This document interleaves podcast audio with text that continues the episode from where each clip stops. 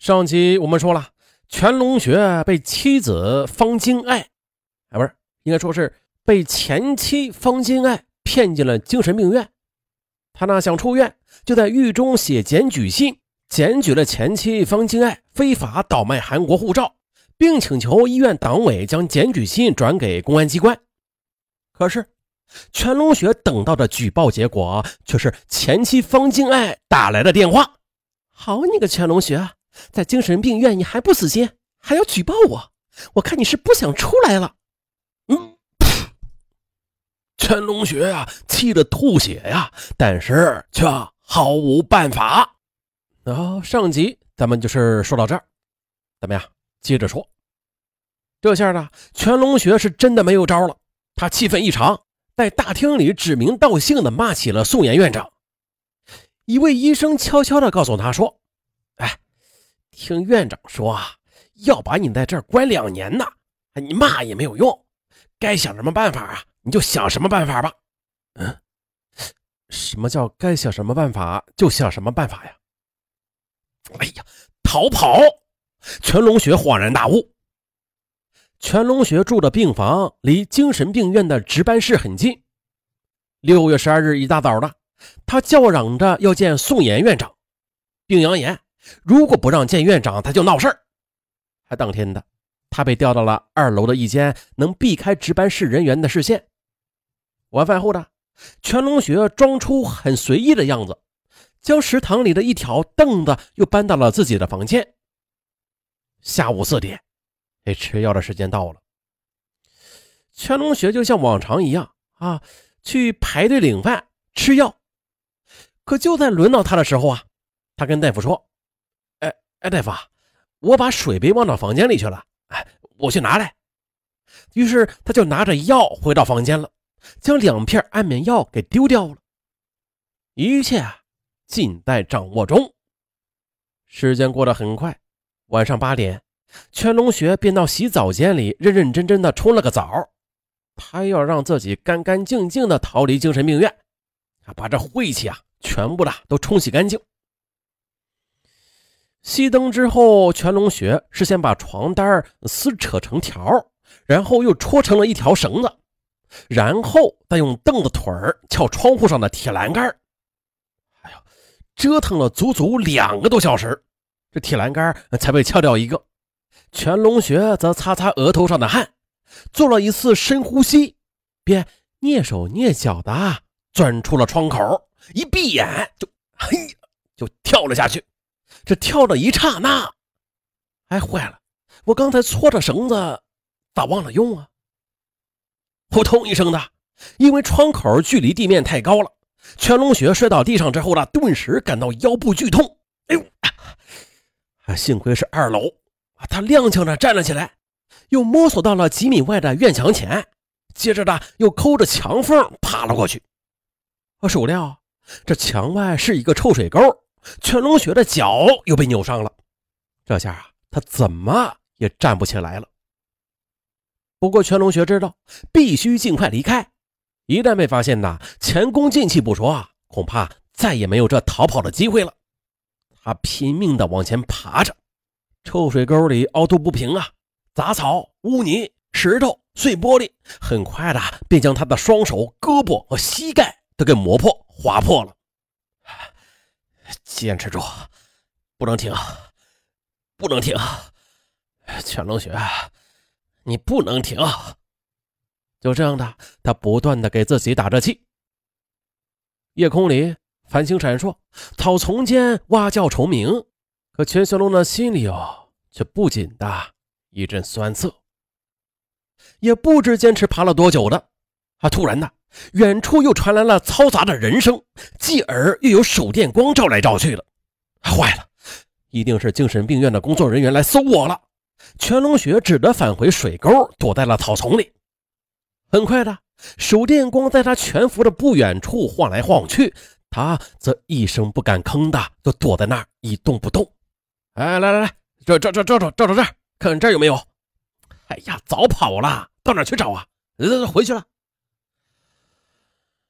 啊！全龙学长舒了一口气，但却没有力气上岸了。这时呢，有汽车从精神病院开出去，他知道那是到车站去寻找的。一夜的时间，他在水里才爬出了三公里远，直到太阳升起来的时候，全龙学才利用地势从沟里爬到了马路上。很快，一辆卡车从远处开了过来，他支撑着坐起来，不停地挥着手：“，停车啊！救命啊！”车停在了他的身边，司机下车。哎，不对，这司机怎么有点面熟啊？哎呦，就是这么巧，这位司机啊，竟然是他多年前的一个朋友。朋友诧异的问他：“哎，你怎么会弄成这样啊？”他苦笑着说：“啊，我喝多了，摔的，见笑了。”呃，到达宁安镇妹妹家的时候，已经是下午五点多了。又饿又困又疼的全龙穴向妹妹摆了摆手，有气无力的说了一句：“妹妹，千万别让方金爱知道我在你这儿。”咯噔一下，就昏迷了过去。因为担心被前妻和精神病院方发现，全龙学在治疗的时候也不敢住进医院。他每天早晨是由亲属背着去换药、打针一个多月之后的，这才治愈周身的伤。那尽管没有入院治疗吧，全龙学还是花了三千多元的医药费。这期间呢，方静爱也曾经是多次打电话来寻找他，全龙穴再也按捺不住心中的怒火了，他终于的接过了电话，质问前妻方静爱：“你混蛋，你他妈的太没有人性了，竟然把我送到了精神病院！你等着，我一定要举报你！”八月中旬的，全龙雪找到精神病院，要求院方赔偿。可是精神病院答复他：“先好好养伤啊，养好伤再说吧。”可是等他第二次去精神病院要求对方先垫付医药费的时候，这院长却对他吼道：“啊，没有钱，你爱到哪告你就到哪告去吧。”二零零二年九月，全龙学到牡丹江市刑警大队报案。举报方金爱非法倒卖护照，警方随即立案侦查，但此时方金爱已经潜逃了，目前仍在通缉中。十二月六日的牡丹江市中级人民法院司法鉴定中心为全龙学做了司法鉴定，鉴定结果为：全龙学的双足跟骨粉碎性骨折，伤残九级；右第九后肋骨骨折，伤残十级；胸。十二腰一椎骨压缩性骨折，伤残八级。二、医疗终结为伤后六个月。三、伤后的三个月内需一个护理。接着呢，二零零三年四月四日，全龙学在牡丹江市大正律师事务所，在由朱国林律师的帮助之下，将精神病院告到了牡丹江市东安区的法院。四月二十日，牡丹江市东安区人民法院。开庭审理了此案。法庭之上的被告辩护的理由就是，全龙学临床诊断是酒精依赖，临床表现是对妻子不满，扬言要出院之后不是你死就是我活。而医学上则认为，酒精依赖患者的性格呀、行为啊，还有道德情操上面都有变化。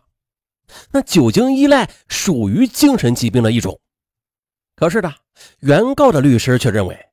我国的相关法律法规，它仅支持对吸毒者的强制，而对于本案的当事人全龙学来说吧，即便是酒精依赖属实，那也不属于强制戒除之列。即便是丧失行为能力的精神病患者吧，如果需要到精神病院强行治疗的话，那必须是由其法定监护人送往的。可是从全龙学的精神状况，院方所做的病例来看。那全龙学他根本就未丧失行为能力了，根本就无需进行强制治疗了。更何况方金爱他并不是全龙学的法定监护人，所以呢，仅凭方金爱所提供的一张全龙学方金爱和儿子的三人合影照片，就剥夺全龙学人身自由的行为，那绝对是违法的。啊，可是因为案件的关键性的人物方金爱无法找到。那原被告最后达成和解协议，牡丹江市精神病院一次性赔偿全龙学一点三万元。啊，官司打赢了。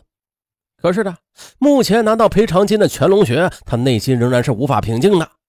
他仰头望天，暗暗发誓：我一定要找到方金爱，让他受到法律的制裁。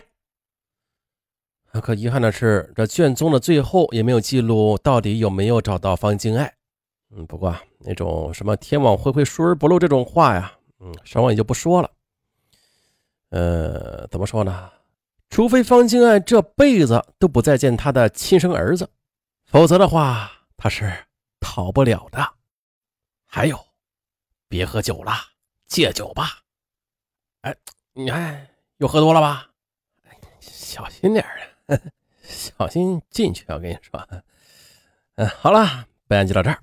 咱们下期再见。